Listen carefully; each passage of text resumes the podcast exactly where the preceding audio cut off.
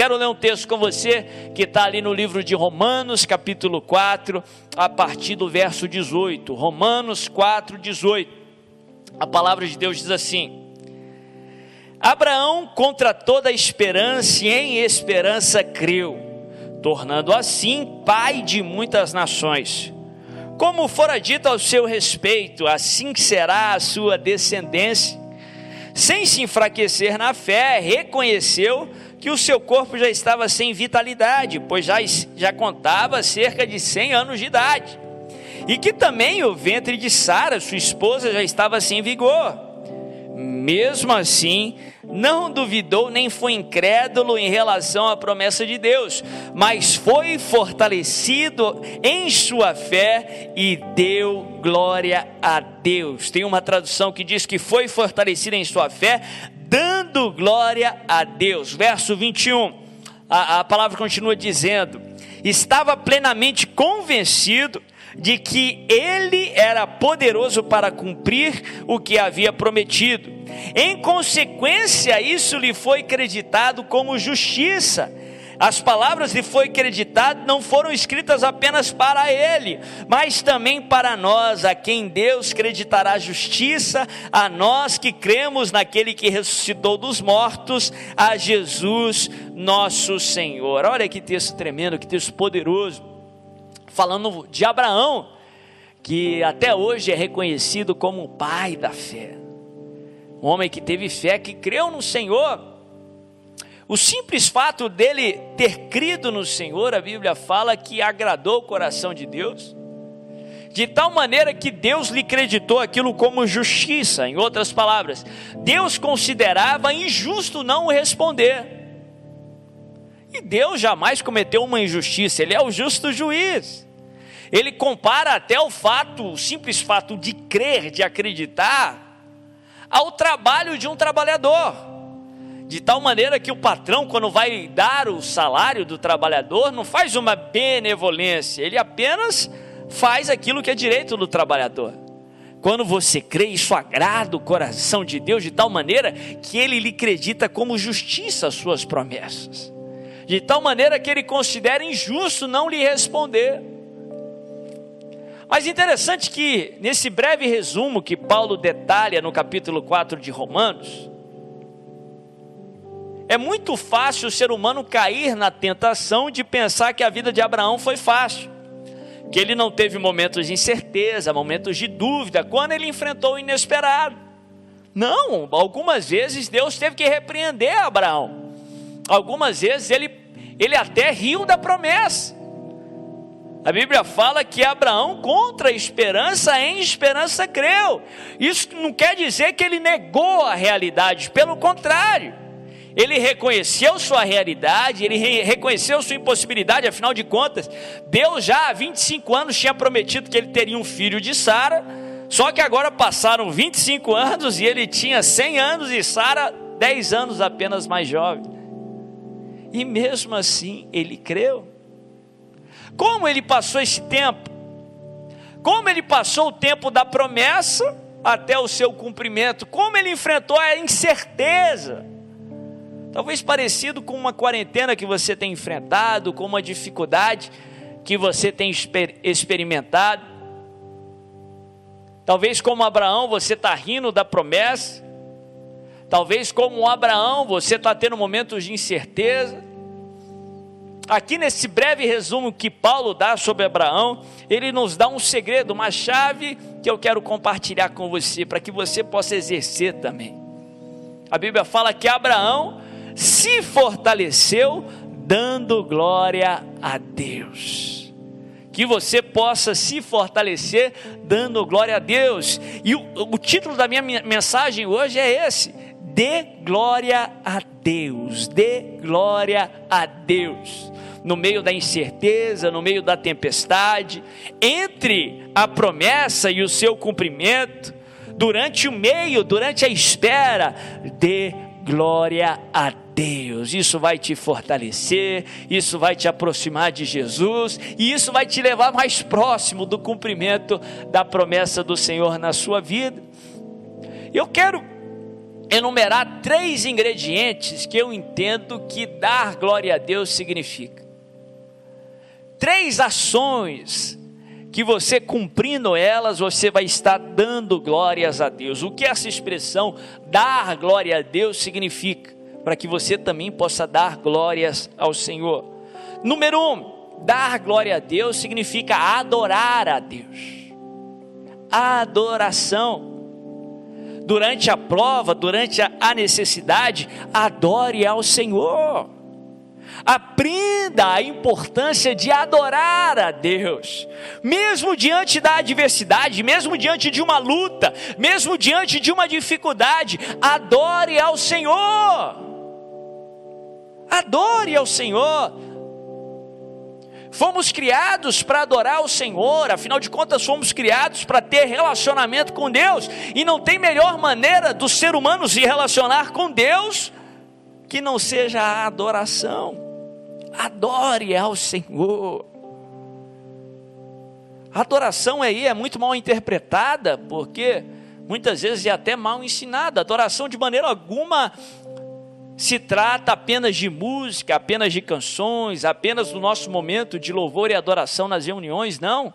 Adoração é algo muito mais profundo. Adoração se fala de uma vida, de, de, de uma decisão de consagrar uma vida inteira ao Senhor, colocando-o em primeiro lugar. Interessante que em toda a palavra de Deus, tem três palavras que são traduzidas para o português e para outras línguas como adoração. A palavra mais usada, que é traduzida como adoração, de maneira nenhuma ela significa alguém tocando um instrumento e cantando belas canções, falando belas palavras ao Senhor. Mas a palavra também é usada para descrever a forma que os animais de estimação, os cachorrinhos, eles comiam das, nas mãos dos seus donos, dos seus senhores. A adoração é isso, é se humilhar diante da presença do Senhor, depender completamente dEle, depender do seu carinho, depender do seu alimento, é dizer: Senhor, Tu és o meu dono, Tu és o meu Senhor. Adore ao Senhor. Interessante que por várias vezes a palavra de Deus nos ensina a adorar, de fato, a palavra até nos comissiona, ordena que adoremos ao Senhor. A palavra diz assim: adorarás ao Senhor teu Deus e só a Ele prestará culto. É um mandamento. Por que, que Deus nos manda adorar? Presta bem atenção, meu irmão, de maneira alguma Deus precisa da sua adoração. No relacionamento entre o adorador e o ser adorado, o ser humano é muito mais beneficiado em adorar a Deus do que Deus em ser adorado. É para o teu benefício que Deus te manda adorar ao Senhor. Tem uma história no Antigo Testamento que ilustra muito isso. A Bíblia fala sobre o rei Jeosafá. Ele enfrentou vários exércitos inimigos, ele era rei de Judá, que era temente ao Senhor, andava nos caminhos de Davi, o seu pai. E quando ele ouviu que vários reis adversários temíveis estavam vindo contra Jerusalém, contra Judá, ele estabelece três dias de jejum em todo o reinado ele clama ao Senhor por resposta, e o que acontece quando jejuamos, quando buscamos, quando clamamos? Deus responde, Deus sempre nos responde. E a Bíblia fala que Deus traz uma direção, Deus fala primeiro, não temas, e eu creio que, como mensageiro do Senhor, posso te falar: não tenha medo, não temas, o Senhor tem cuidado de você. E a Bíblia fala que Deus ordena que eles não temam, que eles se preparem para a guerra, mas que o livramento viria do Senhor. Em outras palavras, faça a sua parte, mas quem vai te livrar, na verdade, vai ser Deus. Faz a sua parte, porque Deus vai fazer a parte dele. Interessante que ele prepara todos os guerreiros, os soldados, e ele toma uma atitude especial. A linha de, de frente da batalha, a linha de frente do exército, aqueles que enfrentariam é, é, em primeiro lugar os adversários, não foi formada pelos guerreiros mais valentes, não foi formado pelos arqueiros, não foi formado pela cavalaria. A linha de frente da batalha foi formada pelos levitas, pelos adoradores. Porque se você quer vencer a batalha, a adoração tem que ser a sua primeira arma de guerra. Se você quer vencer uma batalha, a adoração tem que fazer linha de frente na sua batalha. Sabe por quê? No meio da batalha você é tentado a olhar para o problema. E você busca ajuda para onde a sua visão está atingindo. No meio de uma batalha, você é tentado a consumir todas aquelas notícias negativas, tudo que o inimigo está dizendo, todos os prognósticos negativos para sua vida, para o mundo. E sabe o que, que a adoração faz? A adoração tira o seu foco do inimigo, tira o seu foco do problema e coloca o seu foco em Deus. A adoração tira o seu foco da impossibilidade e coloca o seu foco em Deus. E o simples colocar dos olhos no Senhor, você sabe que a tua ajuda vem do Senhor, você sabe que a tua força vem do Senhor e a solução vem do Senhor. A Bíblia fala que a adoração fez linha de frente naquela batalha e o resto é história o Senhor veio e de uma maneira milagrosa, o exército nem precisou guerrear e os inimigos foram completamente derrotados. Talvez você não vai nem precisar dessa vacina aí contra o coronavírus, se ela vier, sabe por quê? O Espírito Santo vai te guardar dessa enfermidade em nome de Jesus. Você vai fazer a tua parte, mas praga nenhuma vai chegar na tua vida, nem na tua tenda. Se essa praga já chegou, se essa dificuldade já veio, você está enfrentando esse negócio, o Senhor vai te curar dessa enfermidade em nome de Jesus. Você vai sair disso melhor do que você entrou, mas adore ao Senhor em todo o tempo, o tempo todo. A adoração não só sucede a vitória, mas precede a vitória do Senhor na tua vida. Segundo, segundo ingrediente que para mim significa dar glória a Deus, que o dar glória a Deus significa significa engrandecer a Deus engrandecer a Deus no meio da dificuldade, no meio do problema, no meio da espera, no meio da incerteza, engrandeça a Deus. Porque naturalmente falando, a tendência sua é engrandecer o problema. É engrandecer a si, é engrandecer a dificuldade, mas jamais engrandecer a Deus. Por isso você tem que tomar ciência disso, consciência disso, e ir contra a sua tendência natural e engrandecer a Deus. Por que, que é importante engrandecer a Deus? Porque aquilo que você faz pode tornar Deus maior do que Ele é? De forma alguma, Deus é infinito, independente de você. Por que, que eu devo engrandecer a Deus? Para porque Deus se esquece que Ele é grande e precisa ser lembrado constantemente? De forma alguma, Deus sabe quem Ele é, Ele conhece a sua identidade. Quando você engrandece a Deus, você não torna Deus maior para Deus, você não torna Deus maior para os seus inimigos. O diabo sabe que Deus é o Todo-Poderoso, mas você torna Deus maior para você mesmo você torna Deus maior para o seu coração. Eu costumo falar que engrandecer a Deus funciona como óculos, como lentes corretivas. Quando você olha para um foco, para um alvo, para um objeto, com uma lente, você não torna o objeto maior do que ele é. Quando você olha para um objeto com uma lupa, você não torna o objeto maior do que ele é. Você torna o objeto maior para você, ou seja, afeta a tua perspectiva, afeta a tua visão, corrige a sua visão. Quando você não engrandece a Deus, engrandece os problemas, você vê o diabo maior do que ele é, você vê a crise maior do que ela é. Mas quando você engrandece a Deus, corrige a sua perspectiva e você vê Deus como realmente Ele é e os adversários como realmente eles são incircuncisos, desprezíveis, incomparavelmente menores do que o seu Deus. Engrandeça a Deus. E terceiro ingrediente, que dar glória a Deus significa. Dar glória a Deus significa dar peso a Deus. Dê peso a Deus. E eu vou explicar o porquê disso. Se você for estudar no original o que significa a palavra glória, tanto no grego quanto no hebraico, porque aqui em Romanos foi escrito no grego, no original, uma tradução da palavra hebraica. A palavra glória no hebraico é a palavra kabod, no grego é a palavra doxa. As duas palavras significam a mesma coisa. Sabe o que significa a palavra glória no original? Literalmente significa a palavra peso. Dar glória a Deus significa dar peso a Deus.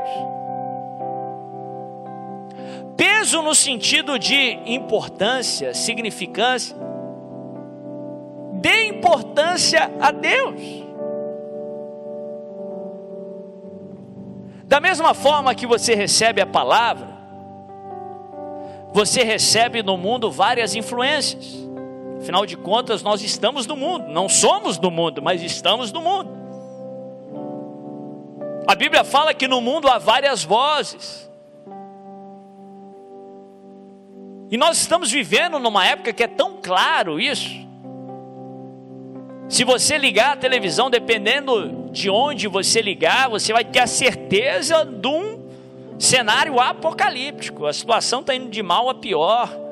É coronavírus para cá, é morte para lá, é crise econômica, é um caos total. Se você vê uma mensagem de WhatsApp, às vezes é pior ainda.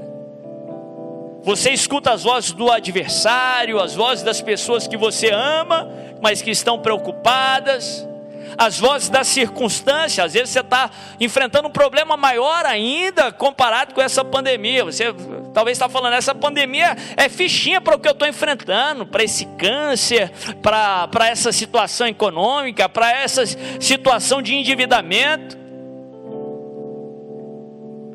No meio de todas essas vozes, no mundo há várias vozes, o que eu aprendo aqui com Abraão? No meio de todo esse caos, de todo esse barulho, de todos esses ruídos, de todas essas vozes, dê peso à voz de Deus dê importância à voz de Deus. Enquanto o adversário fala que não vai dar, Deus fala que vai dar. Enquanto o seu coração fala eu não consigo, Deus fala você pode todas as coisas. Enquanto os adversários falam que você vai ser humilhado, você vai ser cauda, Deus fala que vai te honrar, que você é cabeça e não cauda. Enquanto o inimigo fala que você vai morrer, ele fala que ele é a ressurreição e a vida, e você vai ter vida e vida em abundância no meio de todas essas vozes, dê peso à voz de Deus, dê importância à voz de Deus, dê glória a Deus. É fundamental hoje como nunca que você dê glória a Deus. Eu não estou falando que você deve ser um desinformado, que você deve se ilhar no meio dessa situação, não. Como eu falei, nós estamos no mundo, não somos do mundo, mas estamos aqui. Deus quer que nós estejamos aqui. Mas tem um equilíbrio em, em consumir a notícia e ruminar no negativismo.